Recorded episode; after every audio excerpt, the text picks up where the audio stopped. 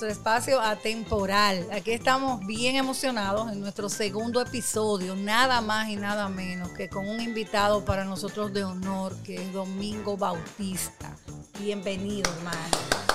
Bueno, primeramente agradecer la invitación, decirle que me siento muy contento de esta oportunidad de poder conversar con ustedes y con su público y el privilegio de compartir con una figura respetada, admirada y seguida eh, como un fanático de mi parte hacia su trabajo de tantos años en la comunicación eh, periodística, radial, televisiva, como lo es el maestro Wilfredo Alemán. Así es, Bueno, muchas gracias por ese saludo que como bien dicen los antiguos, dice, no la merezco. no la merezco. Bueno, señores, y para que ustedes tengan una idea, sobre todo a nivel internacional, nuestros seguidores y oyentes de toda Latinoamérica y el mundo eh, hispanoparlante, déjenme contarle un poquito breve de quién es Domingo Bautista para nosotros. Él es sin duda para nosotros un innovador de la televisión dominicana que marcó un antes y un después como atemporal se encarga de rastrear todo lo que trasciende en el tiempo, entendimos que él debía estar aquí con nosotros. Ya ha sido premiado, ya ha sido multipremiado en nuestro país y en otras partes del mundo, pero definitivamente su sello es una frecuencia positiva, alta, alegre, buena onda, una mezcla de música, humor, baile, contagioso, un estilo definitivamente atemporal. Así que Domingo, para nosotros es un honor estar aquí. Voy a pasar brevemente a decirte la dinámica que usamos aquí en este, en este experimento que estamos haciendo Wilfredo y yo. Sabes que Wilfredo y yo nos encanta inventar. Sí, sí. Nosotros en, en tres años hemos hecho como siete emprendimientos. Estamos esperando ver cuál es el que vamos a pegar. Esperamos que sea este. Creo que es este, creo que es este. Ok, Sí, sí. Ojalá, Hay que darle su empujoncito y este será. Y este será. sí mismo. Amén, Dios lo quiera. Sí. Entonces, mira, aquí tenemos 14 aspectos ¿no? del ser humano que son atemporales, que a través del tiempo permanecen teniendo importancia. Yo te voy a poner aquí las cartas, tú vas a elegir uno y de ese vamos a hablar. Vamos a ver qué está por aquí. Dice por aquí ¿Qué te dice? que vamos a hablar Del respeto. del respeto. Wow. Perfecto. Qué fuerte. Déjame definir respeto. Un poquito definir eh, para nuestros oyentes y para todo el mundo lo que universalmente se conoce como respeto.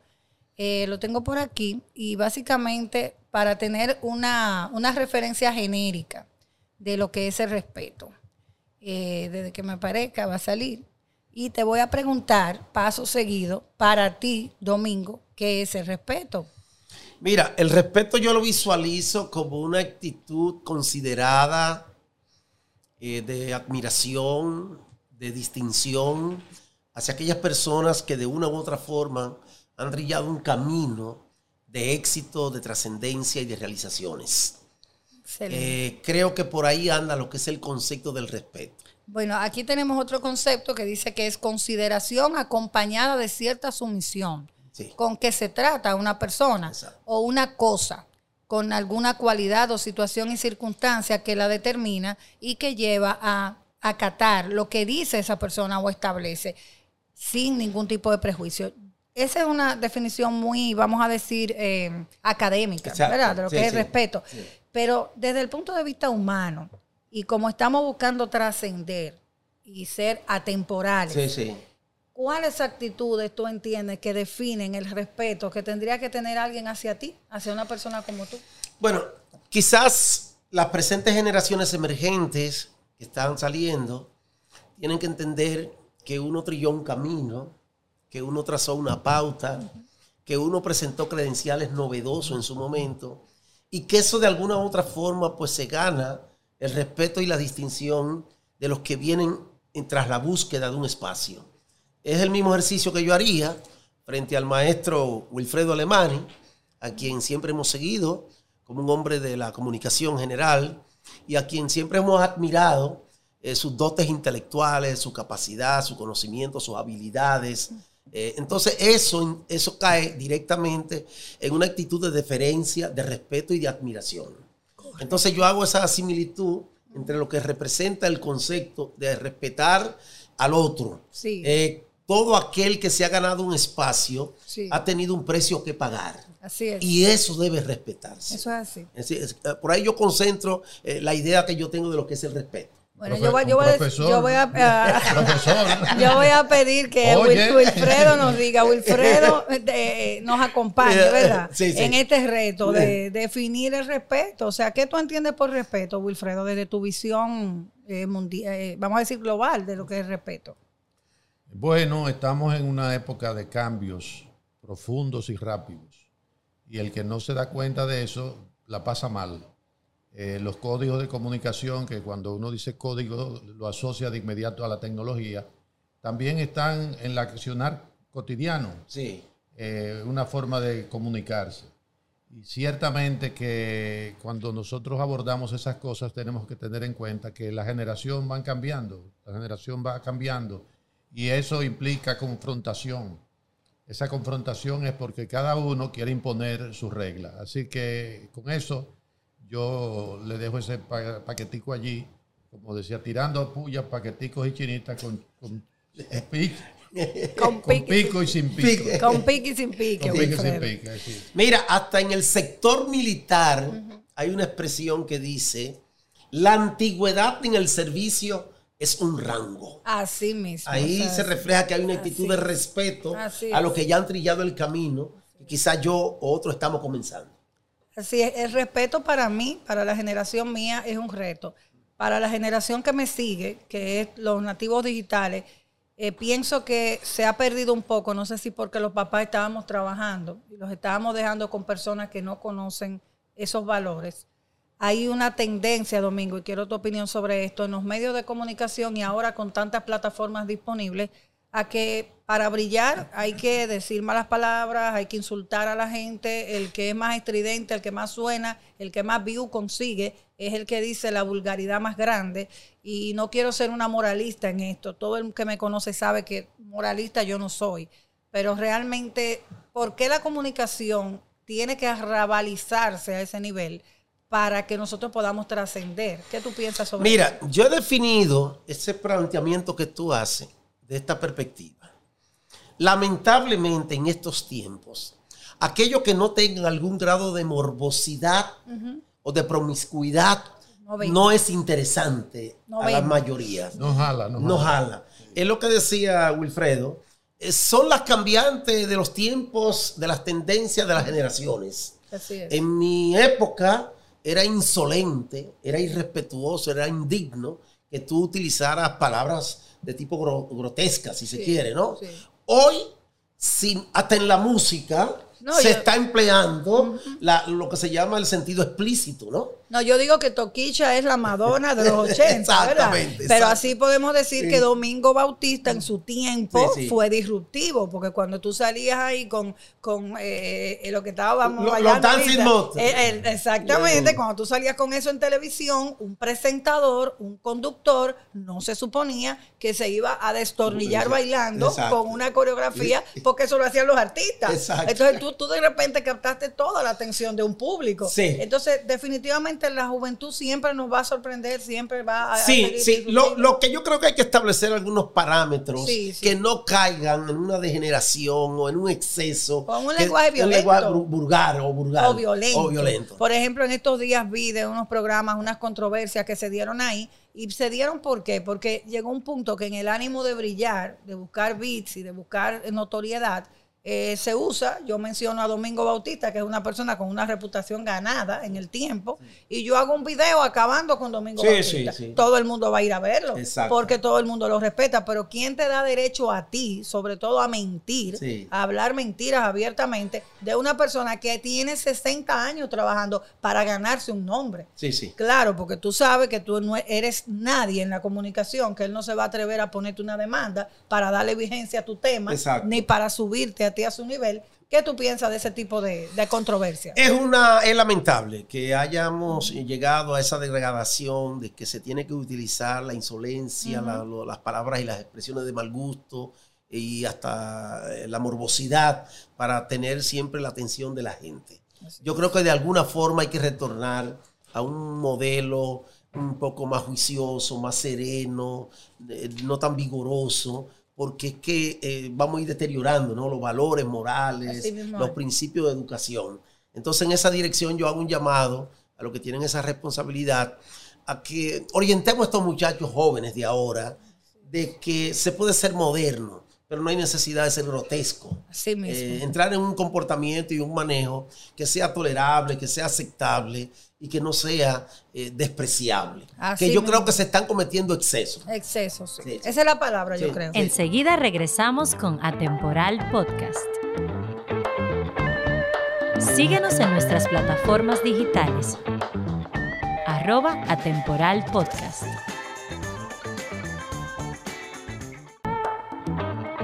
Más de Atemporal Podcast.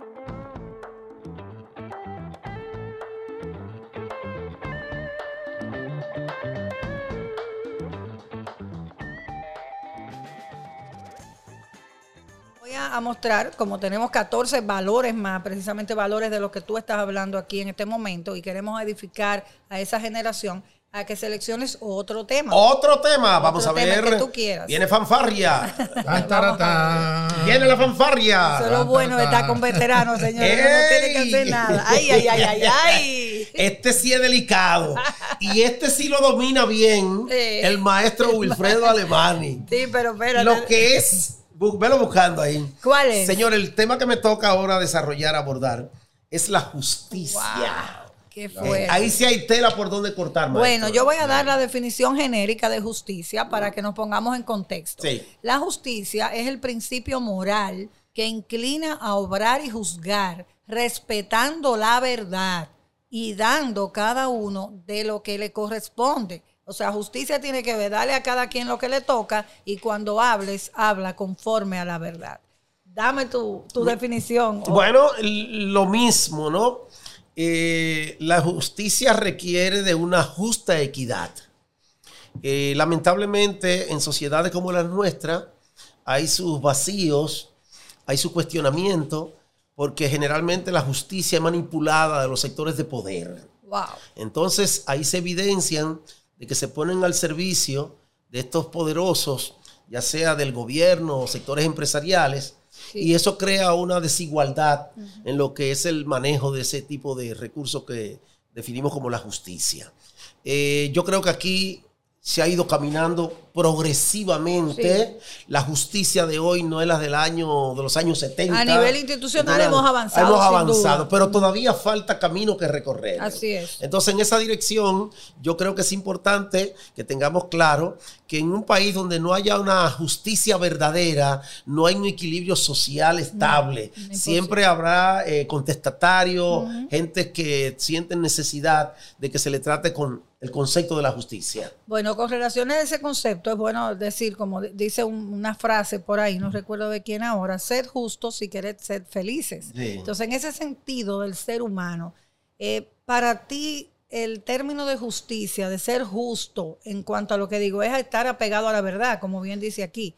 Eh, ¿cómo, tú, ¿Cómo tú evaluarías, por ejemplo, eh, un acto de justicia o de injusticia, sobre todo en la comunicación?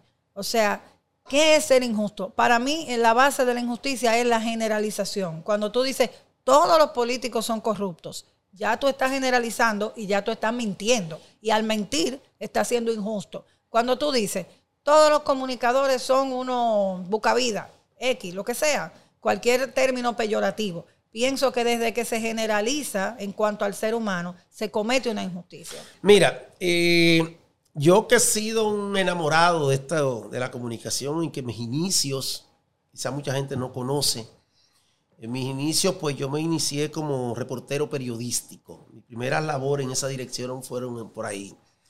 Tuve el privilegio de trabajar con figuras como don Pedro Gil Iturbides, el señor Zenón Castillo de Asa y don Mario Rivadulla. Con Wow. ellos yo di los primeros pasos en una labor reporteril radial. Entonces yo vengo de esa cultura, vengo de ese movimiento. Creo que ha habido un exceso de apertura que ha permitido que gente sin condiciones, sin facultades, sin calidad hasta moral, hace uso inadecuado de los medios de comunicación. Tanto estas tendencias modernistas como son las redes y esas cosas, como los medios tradicionales. Entonces yo creo que es importante que quien hace uso de un medio de comunicación tenga la suficiente conciencia y la suficiente capacidad para entender que tiene en sus manos una arma mortal, Mortal. que lo menos que hace es desprestigiar o cuestionar moral o socialmente a un individuo.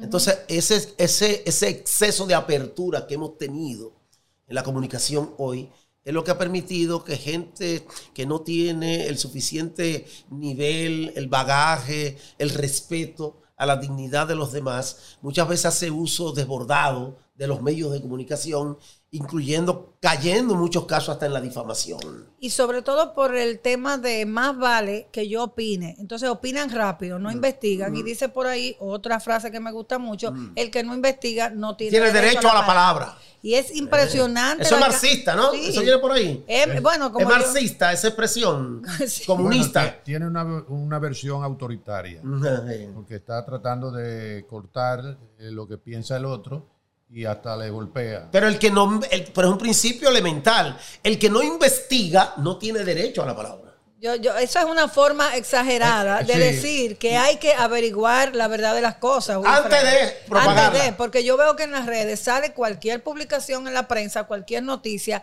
y sin usted saber si es falso, sin usted saber si eso realmente está pasando, porque ahora hay mucho fake news, tú lo sabes. Sí. Eh, pero aparte de eso, nos avalanchamos como sociedad acabar con la reputación de una persona y le añadimos, yo vi un ejemplo en esta semana de una persona que decía, esto no se puede por esto. Yo le contesté, yo me atreví a contestarle, Wilfredo no es de contestar como buen maestro. Maestro, y ya la madurez, la, comunicación. madurez que tiene. Sí, él me dice, no conteste, eso no se contesta, eso no vale la pena. Pero cuando tú, con- yo soy diferente, pues es una guerrillera. Tú eres contestataria. Sí, yo sí, y a mí... Rompe eh, eh, piedra, rompe piedra. no, rompe piedra. y Silvio Rodríguez me enseñó a mí Ay, sí. una frase de una canción que me encanta de él, que se llama Te doy una canción.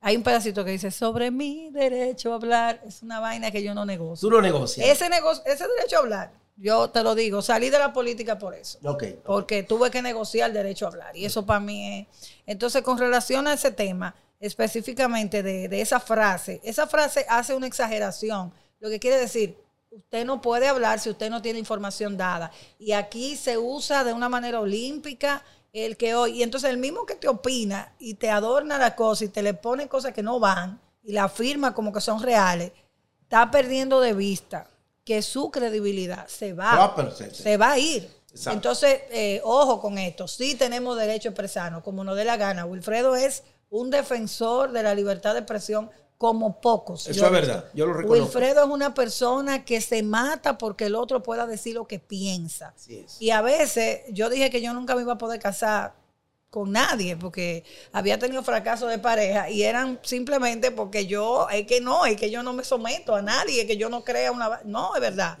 Yo no, no hago eso. Entonces, el, el único hombre con que yo encontré que respetaba lo que yo pensaba y se quedaba callado y, y seguía igual queriéndome, era él. Y yo dije, no, pero este es mi size. Esto no me saca a nadie de aquí.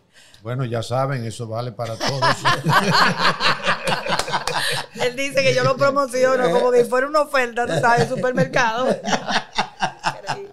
No, alguna gente eh, no tiene en cuenta esos elementos que parecen simples, pero se están produciendo cambios muy profundos que nos obligan también a la vieja generación a hacer eh, experticia, a investigar, justamente a conocer la verdad, porque a veces la verdad está bien envuelta y usted no se da cuenta y lo contrario también. Es decir, que lo, de la comunicación, que Mencía hace énfasis, me parece muy bien. Eh, antes de usted avalar una determinada eh, idea, eh, una investigación que simplemente está lavada por encima y eso hace daño. De manera que creo que el énfasis que hay que hacer es la investigación, el conocimiento eh, trabajado, y entonces a partir de allí eso tiene un valor que es lo que históricamente prevalece.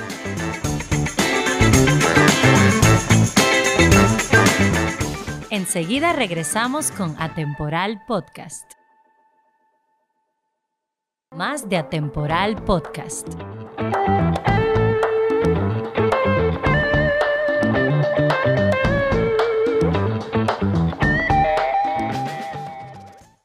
Bueno, Yo no quiero desperdiciar a Domingo Bueno. Bautista. Yo nada más llevo 20. Yo nada más llevo unos minutos. Yo necesito otro. ¡Otra! Que él me dé otro tema. Es que le vamos a sacar el jugo. Viene fanfarria. Viene fanfarria.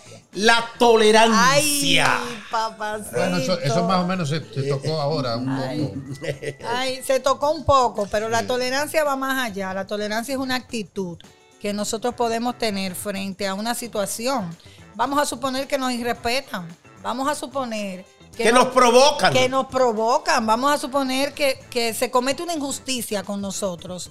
Eh, la tolerancia, según yo estoy buscando aquí, yo voy a tener que buscar otro formato porque esto me hace perder mucho tiempo. Eso lo editan, por favor. Sí, pero. La creo- tolerancia, háblame Sí, tú sí, de la tolerancia. La tolerancia creo que es el producto de la madurez, del conocimiento y de saber manejar situaciones de interrelación humana. Porque si tú, como yo digo, en una expresión muy llana, si tú respondes toda la que te tiran, te va a convertir en un ente aislado. Porque esta es una sociedad como patrón de cultura por lo general. Hay una actitud de golpeo, de cuestionamiento y de señalamiento.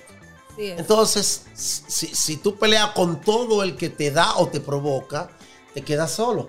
Por ejemplo, yo he tenido que tolerar en mi medio actitudes irrespetuosas en algún momento, ¿no? Así es. Cuando yo surjo como figura de televisión, a mí se me tildó del cherchoso de forma peyorativa Así para es. descalificarlo. Así es. Sin embargo, yo tenía la suficiente fortaleza para dejar pasar esas cosas. Tú estabas convencido, Convencido. de que ese, ese formato tenía que subir. Lógico, porque Sí. veníamos en una transición.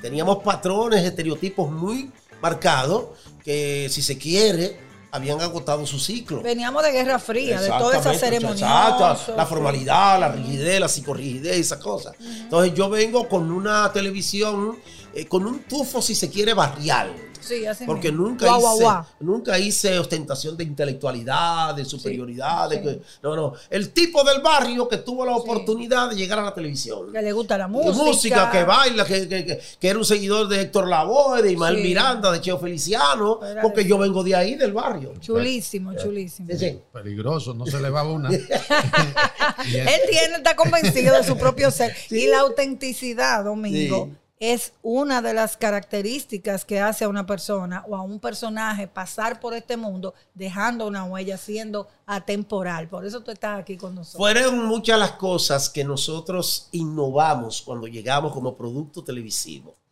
Primeramente, yo venía de la promoción artística, ¿no? Sí. mi relación muy directa con los locutores, los programadores de emisoras de radio.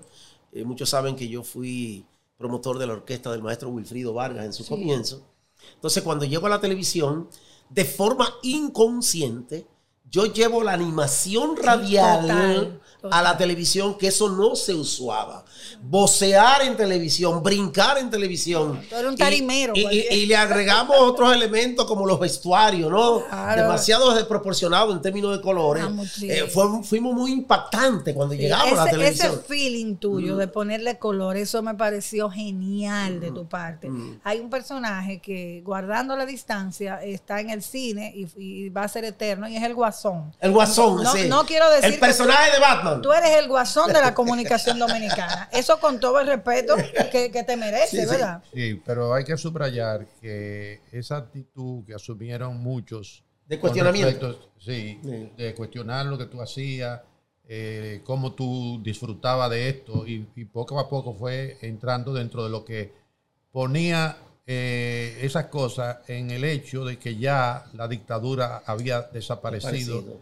y había que atacar duro y eso produjo una situación nueva porque cuando antes de que ajusticiaran a Trujillo eh, la música aquí era de la élite Y señorial. señorial Y señorial. y con, con lo que to- eh, se titula aquí en la, en la, en la, fichas. en la ficha Mm.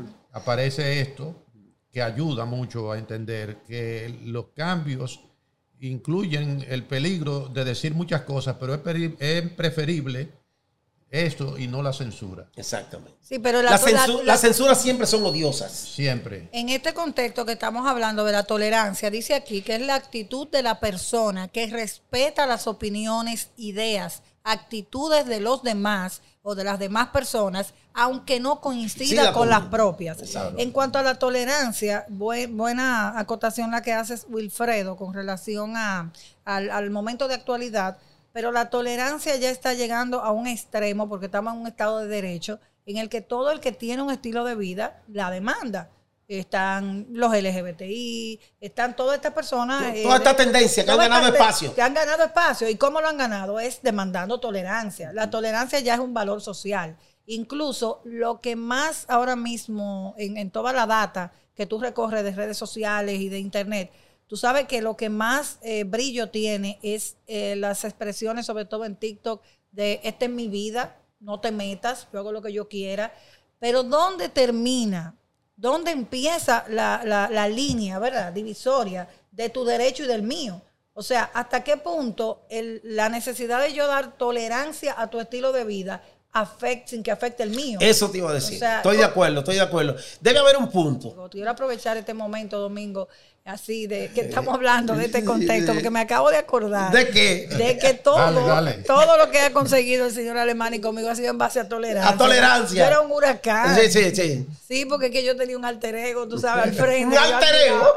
Yo tenía un tal que todo el mundo sabe adentro. de- Yo te digo tolerancia, es la paciencia que él tuvo para estudiarme, para ver quién yo era, ver mi potencial y no poner los ojos en el, en el diamante en bruto. Exacto. Sino en pensar, si yo me fajo a pulir esto, Voy a lograr lo que yo quiero. y en toda esa esquinita que ella tiene media rara, Sí, sí. yo se la ayudo a pulir. Y me hay gente que me dice, tú tienes la autoestima baja, ¿por qué tú hablas así? No, es que tengo que dársela. Exacto. Tengo que darle que él se dedicó en su tiempo personal a pulirme para que yo hoy esté a su lado encabezando proyectos como este. Como este, interesantísimo. Me dio su confianza, Sí. me dio su credibilidad, me abrió un espacio y me lo entregó y me dijo, produce de sumo interés. Me dijo, produce primera hora, produce.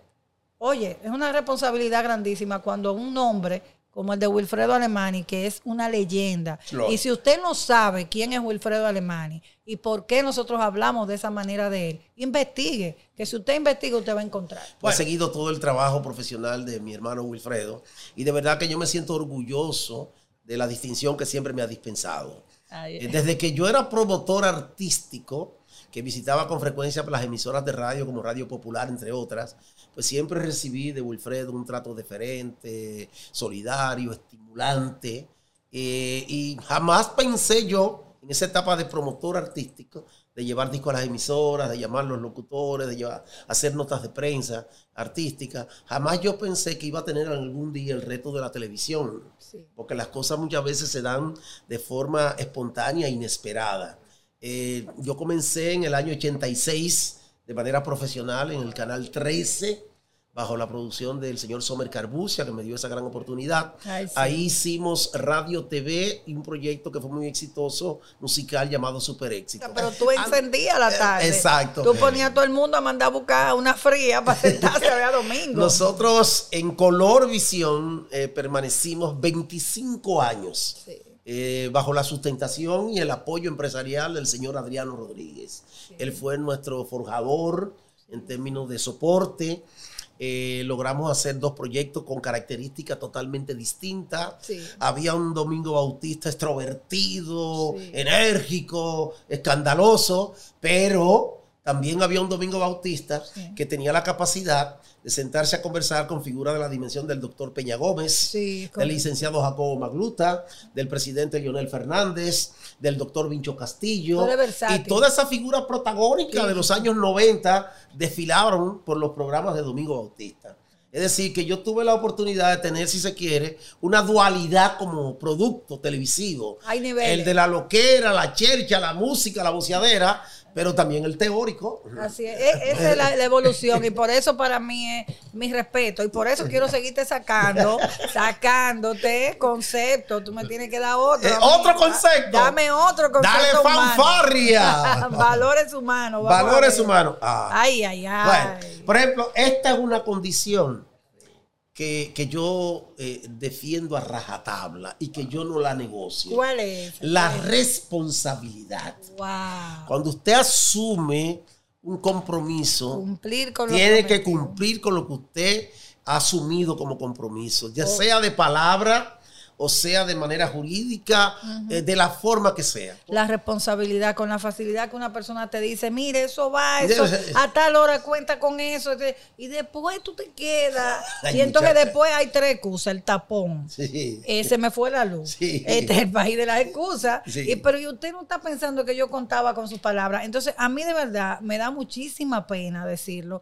pero Latinoamérica no va a avanzar hasta que como seres humanos crezcamos en esos valores. Este programa lo que pretende con estos 15 valores, siendo abordados desde la perspectiva de sus influenciadores, que son ustedes los Sí, comunicadores, sí. es que hagamos un llamado a retomar y a que nuestra nueva generación sepa que no todo es dembow, que no todo es irse para el, ¿cómo se llama esto?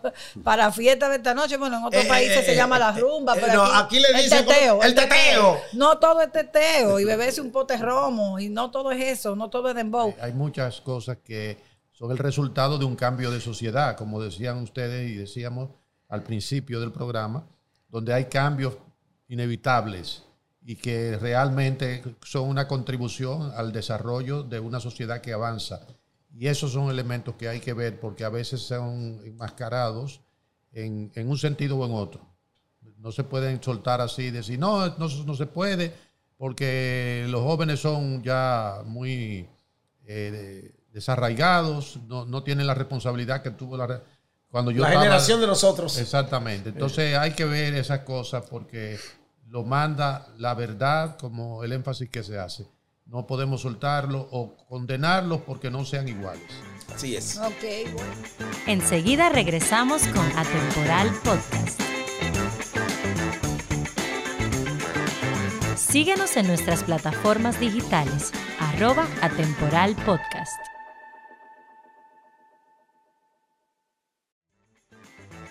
Más de Atemporal Podcast.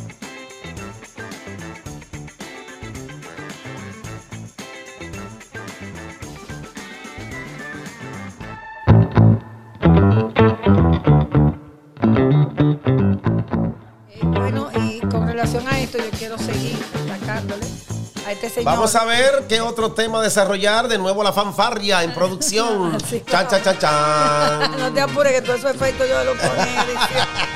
Yo te estoy dejando tranquilo. Tú verás cómo Eh, Bueno, te van a es que todos estos puntos que están aquí en estas fichas son determinantes. Son retadores. No, no, no, son desafiantes. Y creo que la tenemos a nivel social y a nivel individual también. Así es. Porque, por ejemplo, la honestidad, Ay, mi madre. Que es un valor en, en- extinción, si se quiere. Y el primer, los primeros ejemplos que recibimos en ese tipo de, de exigencia moral, generalmente son los políticos. Ser honesto. Lo- wow. lo- lo- ser honesto, ser transparente. Qué difícil es, ¿eh? Sí, Porque sí. a veces ellos tratan de ser honestos y la misma población no, es, la no, que, no. es la que No, reacciona. y, y la- eh, y hay una serie de condicionantes que tú puedes llegar a un puesto público, a una función pública, y los códigos de manejo interno de lo que es el Estado crea esa misma situación Te para los actos de no honestidad. No, incluso con el tema de la honestidad me sorprende, por ejemplo, en las parejas. Hay personas que dicen, eh, fulana no dura con nadie, porque es que ella le dice todo. O sea, es como que usted quiere durar muchos años una gente, habla mentira. Y la honestidad es, es, tan, es tan fuerte porque así como consolida las relaciones, así como afianza tu credibilidad en la sociedad, Sí, sí. así mismo te desploma donde un solo. Y a mí me da mucha pena ver cómo la sociedad dominicana y también latinoamericana, ya el tema de, lo- de los políticos, como, como bien tú decías ahorita, va a llegar a un punto en que va, tiene, ya se está produciendo cierto cambio, pero van a tener que cambiar la mecánica del tema de la honestidad.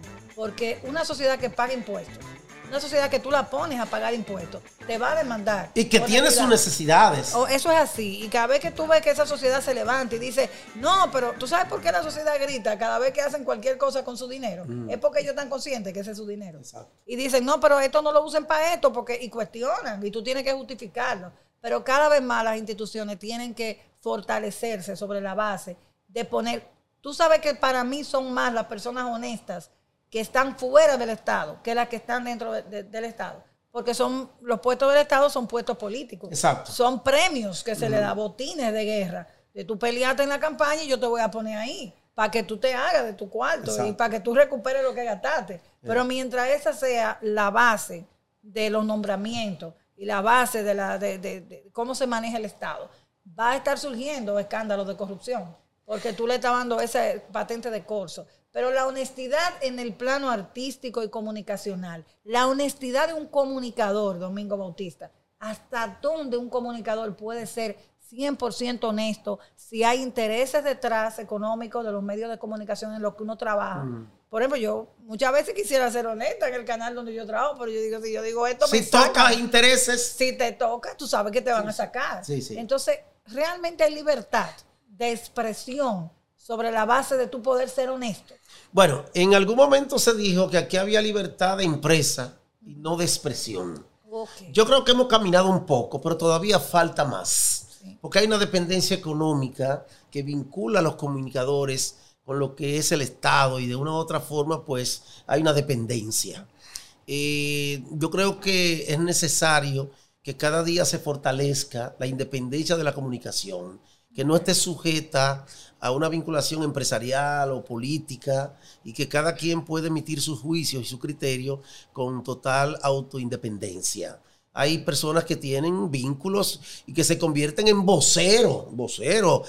Y, y no, y lo peor que ha pasado, cuando yo comencé el periodismo o la labor reporteril radial, eh, el periodista de esa generación se cuidaba mucho de un señalamiento de vinculado a sectores políticos, empresariales. Hoy, hoy es todo lo contrario. Hoy los comunicadores que asumen compromiso con el gobierno o con sectores empresariales lo propagan a mucho orgullo, que ellos son voceros y defensores de esos grupos. Sí. E incluso hacen ostentación de riquezas, ¿eh? Eh, pa- pa- pa- pa- como dicen, lo decimos popularmente, para el chavaineo. Yo siempre dije en algún momento que figuras como don Rafael Herrera, figuras como don Germán Emilio Ornes, don Radamé Gómez Pepín, Bonaparte Gotro Piñeiro, eh, Eulalio Almonte Rubiera, eh, Nelson Sánchez. Esa gente nunca la vimos haciendo ostentación de riqueza, de fortuna y de que estaban cerca de los gobiernos. Sin embargo, de un tiempo para acá se ha, do- se ha desarrollado una corriente que los comunicadores abiertamente que están con determinado gobierno o sectores empresariales, pero a la franca, y hacen ostentación de ellos. ¿Eh? Eso es correctísimo. ¿Eh? Eso Bueno, es así. Es, es un punto eh, complejo, muy, real, muy realista, porque por lo mismo, o sea, es una situación en la cual la gente necesita avanzar. Quizás lo que dice el presidente actual, que dice que pueden hacer lo que quieran, pero como garantizar la estabilidad del Estado. Eso es un elemento que se trata en el derecho y en otras eh, cosas que am- amplían la polémica y que creo que no se puede dejar de lado. O sea, es una sociedad más compleja donde las instituciones que son las garantías de toda la limpieza del Estado no están funcionando como debían hacerlo desde una posición moral, no moralista, sino moral, y que debe seguirse debatiendo como lo se está haciendo en los últimos tiempos, guardando las diferencias de lo que es propaganda pura y simple para ganar gente, o lo otro es que eh, hay que, a hacha y machete, hay que garantizar que la sociedad se modernice y se desarrolla, pero no al precio de satanizarla. No, satanizarla no, porque sí hay mucho satanás ciertamente, sino de lo que efectivamente se está produciendo en la sociedad en la que está incluida un país como República Dominicana. Bueno, fenómenos como Wikileaks, fenómenos como Panama Papers, esos fenómenos de destape de la información, de disponibilidad de la información, están forzando a una sociedad más honesta. ¿Por qué nuestros nativos digitales son más intolerantes a la injusticia, a la mentira, a la deshonestidad? ¿Por qué se rebelan y por qué arman marchas y por qué protestan nuestros jóvenes? Bueno, porque ellos pertenecen a una sociedad en la que la información está disponible de manera abierta.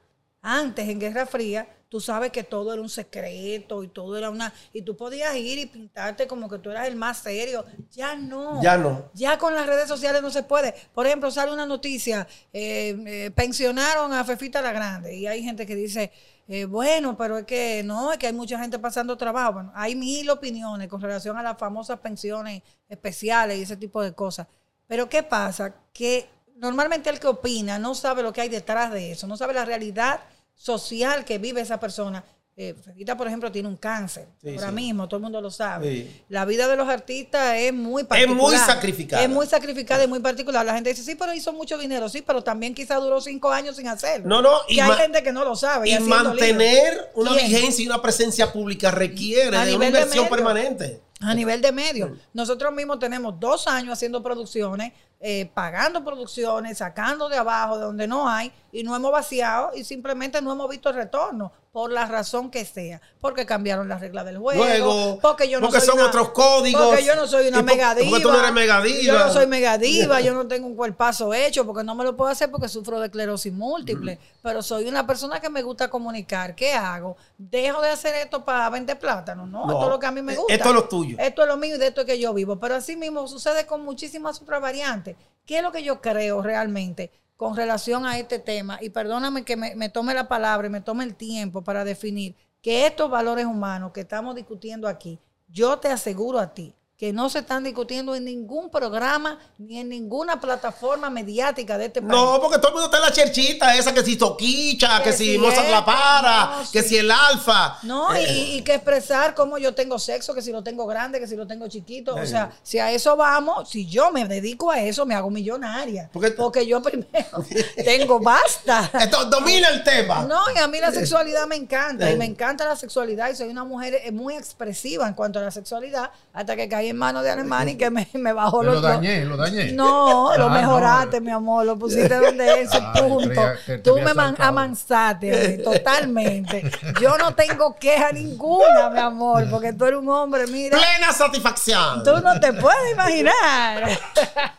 Bueno, Eso va un clip ahí. no, no Eso quiero, va para las redes. no quiero problemas con eso. No, el único problema es la fila de mujeres atrás de ti, después atrás, atrás de ese viejito. Porque yo, mira, a mí me, a mí me engañaron. ¿no? Ay, No, me, pero me yo- No, engañaron. porque, porque te dijeron.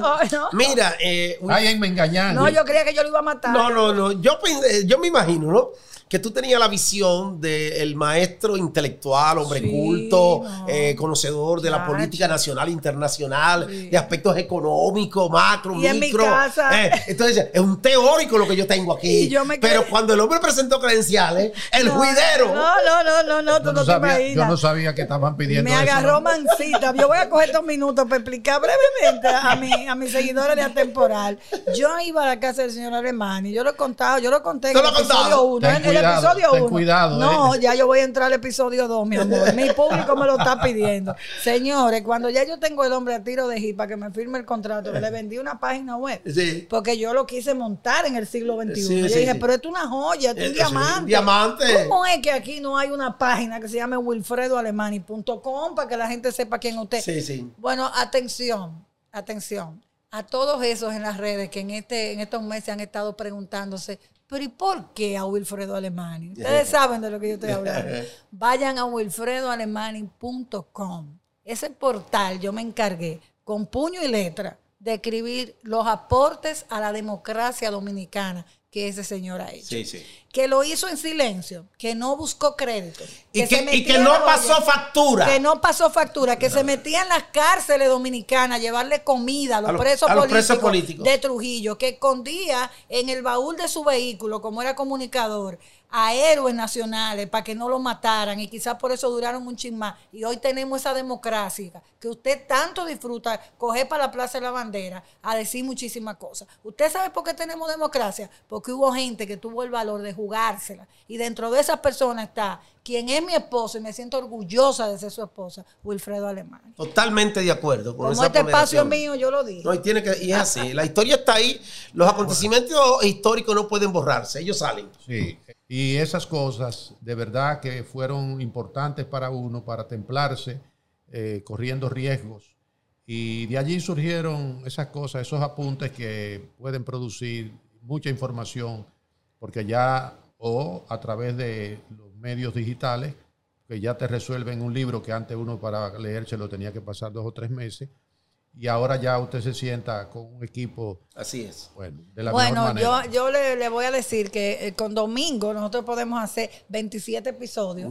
Podemos ver los 14, nos quedaron 10 de tema. Pero oye, Domingo, Sí. la invitación queda Abierta, para otro podcast. Lo bueno del podcast es eso. Bueno, Wow, wow, eh, gracias, wow, gracias. wow, wow. Bueno, yo honrado, feliz, me siento distinguido con esta invitación, tener la oportunidad de compartir con el maestro Wilfredo Alemani, eh, una mujer tan dinámica, tan vigorosa. Con Eh, bueno, eh, de verdad que es una experiencia maravillosa. Muchísimas gracias. Siempre habrán cosas que contar y nada, una segunda participación siempre será interesante. Te debemos el vino porque Sí. estamos esperando el patrocinador, pero el patrocinador eso viene, ya ustedes saben, todo lo que venden vino, aquí necesitamos vino para esta gente, así que ya saben. Gracias por todo. Volvemos en otro episodio de Atemporal. Thank you.